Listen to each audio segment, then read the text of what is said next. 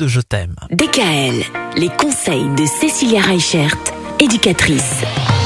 La semaine dernière, on a parlé de la colère et des caprices sous toutes leurs formes. Aujourd'hui et tout au long de cette semaine, on va s'intéresser justement aux différentes façons qui existent de tenter d'apaiser, de faire sortir cette colère chez les enfants, Cécilia Alors, ce qui va être important dans un premier temps, c'est d'arriver à décrypter de quelle colère il s'agit. Alors, on va parler déjà aujourd'hui de la colère de décharge. C'est le trop-plein émotionnel, c'est la gestion du stress. La colère, en fait, euh, de décharge, c'est quand un enfant, il a quelque chose sur le cœur ou quand euh, il y a quelque chose qui ne va pas, qu'il n'arrive pas à, en parler et du coup, ça sort d'un coup. La colère de décharge, c'est vraiment lié à l'émotion, au ressenti, au fait que euh, ben il peut culpabiliser de quelque chose.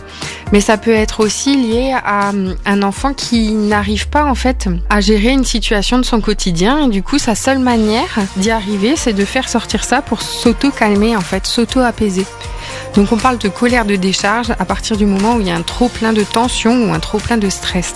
Donc ces colères de décharge, elles arrivent chez les tout petits et généralement en fait ça s'atténue vers 5-6 ans parce que du coup ben, les enfants sont plus en capacité de verbaliser et d'expliquer. On va vraiment faire attention à quel type de colère il s'agit parce que du coup on va pas adopter le même comportement en fonction si c'est une colère de décharge, une colère de limite ou une colère de frustration. Bon bah alors justement, on va, on va faire le tour un peu de ces différentes colères, notamment demain la colère des limites, les limites personnelles. Alors à demain. À demain.